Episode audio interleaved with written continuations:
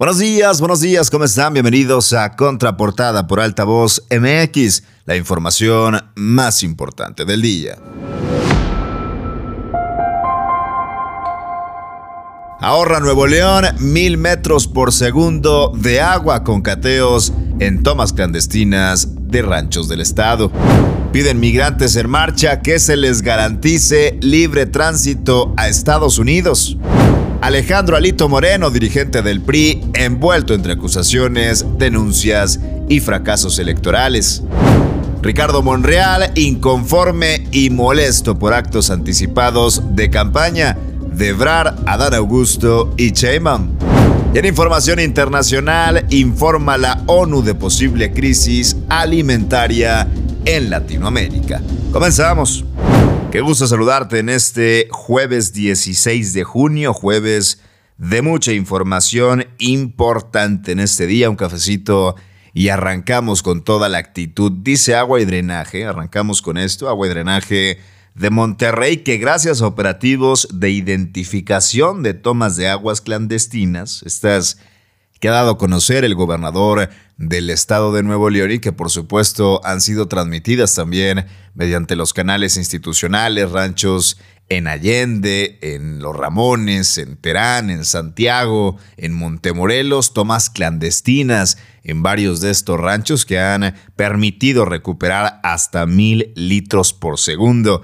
Juan Ignacio Barragán, director de agua y drenaje de Monterrey, informó que después de la identificación de tomas clandestinas de agua identificados en los municipios de Ramones y Linares, se ha logrado ahorrar mil litros de agua por segundo y con esto aumentar el suministro al menos una hora más de 4 a 11 de la mañana. Mencionó que estas acciones han derivado en interponer 13 denuncias por mal uso del líquido y aplicar 261 reducciones o clausuras de negocios que han utilizado agua potables para giros no autorizados. Ahorra el Estado hasta mil litros por segundo de tomas clandestinas de ranchos que se estaban robando el agua. Y si hablábamos de crisis, otra que está explotando en la cara de Monterrey es la de los migrantes, más de dos mil migrantes que llegaron a la central de autobuses de Monterrey, se suman a los ya presentes en nuestro estado que van en búsqueda del sueño americano, que vienen huyendo, también hay que decirlo, de violencia, de falta de oportunidades, de pobreza, de una realidad bastante grave en sus países y con búsqueda de mejorar su condición de vida también la de sus familias. Pidieron migrantes en marcha que se les garantice libre tránsito a los Estados Unidos un grupo de al menos 500 migrantes acudieron a protestar frente al Palacio de Gobierno solicitando que se les preste atención a su petición de que se permita el libre tránsito para viajar a la frontera con el vecino país. Se informó que Javier Navarro, secretario general de Gobierno, sostuvo una reunión con Amber Carpenter, activista de la Casa Alegre Hogar del Inmigrante, en búsqueda de atender, de evaluar y de proponer soluciones ante la crisis que se presenta en materia de migración en Nuevo León, ya sea libre tránsito, si se van a quedar también los migrantes, de qué manera se van a quedar y en qué condiciones, por supuesto, o si lograrán cumplir su cometido del sueño americano.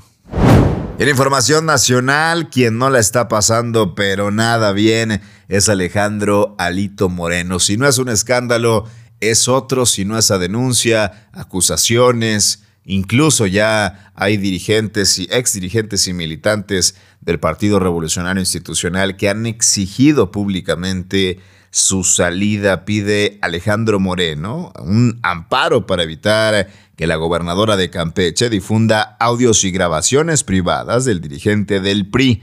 Laida Sansores había difundido varios audios, uno reciente en el que se escucha al priista ordenar lavar dinero por la cantidad de 12 millones de pesos. La mandataria difundió un nuevo audio a pesar de que Alejandro Moreno ha promovido un amparo para que se frene la divulgación de este tipo de contenido. En esta nueva grabación se escucha al dirigente hablar de posibles actos de corrupción. Esta entre muchos, un verdadero cochinero el que le han sacado al dirigente del PRI, particularmente hablando de periodistas, que no se les mata balazos, sino que se les mata de hambre, hablando de peculado, de lavado de dinero, hablando por supuesto de riqueza inexplicable, de incluso financiar campañas con dinero de la iniciativa privada y un largo etcétera de audios que presuntamente son de la voz de Alejandro Alito Moreno. Una crisis que se ve reflejada en los resultados electorales del PRI con solo ya dos gubernaturas. Así las cosas con Alito Moreno. Y hablando de figuras políticas que la están pasando mal, bastante mal, es el caso de Ricardo Monreal, coordinador de Morena en el Senado de la República. Ha manifestado inconformidad por el evento organizado este fin de semana, el pasado, llamado el Pacto de Toluca. Monreal aseguró que la actividad se trató de un acto anticipado de promoción de campaña, puntualizando que no es adecuada la utilización de recursos públicos en estos eventos. Habla particularmente de la presencia de Marcelo Ebrard, de Claudia Chainbaum y de Adán Augusto López, quienes son parte de la baraja que Morena ha puesto sobre la mesa para la sucesión presidencial. El coordinador de los senadores de Morena se mantiene firme a ser candidato a la presidencia de la República en 2024, aunque ha mostrado también su descontento con el método de selección, en este caso la encuesta de Morena, que por cierto solo la conocen ellos, los resultados muy al oscurito, muy de lo que tanto critican, al estilo el viejo PRI. No podemos normalizar el ver a niños trabajando en la calle. El trabajo infantil vulnera sus derechos y su integridad el gobierno de Nuevo León y el DIF estatal, con su programa PAPTI, busca protegerlos. Tú puedes ser parte de la solución. Reporta al 075 o al correo electrónico papti.difnl.gov.mx. Haz la diferencia.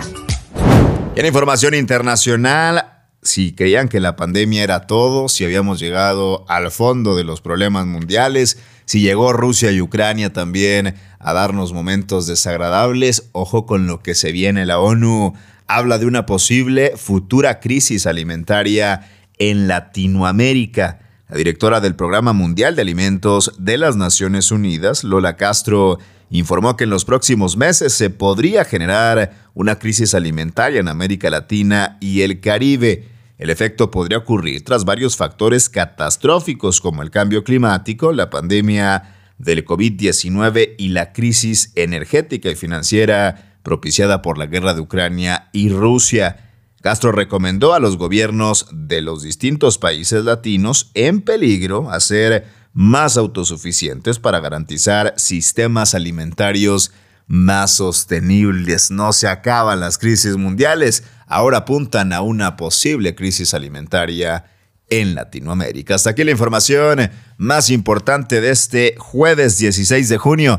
Yo soy César Ulloa, arroba César Ulloa G y esto es Contraportada por Altavoz MX. Regálanos 10 minutos, nosotros te informamos de manera puntual. Hasta mañana.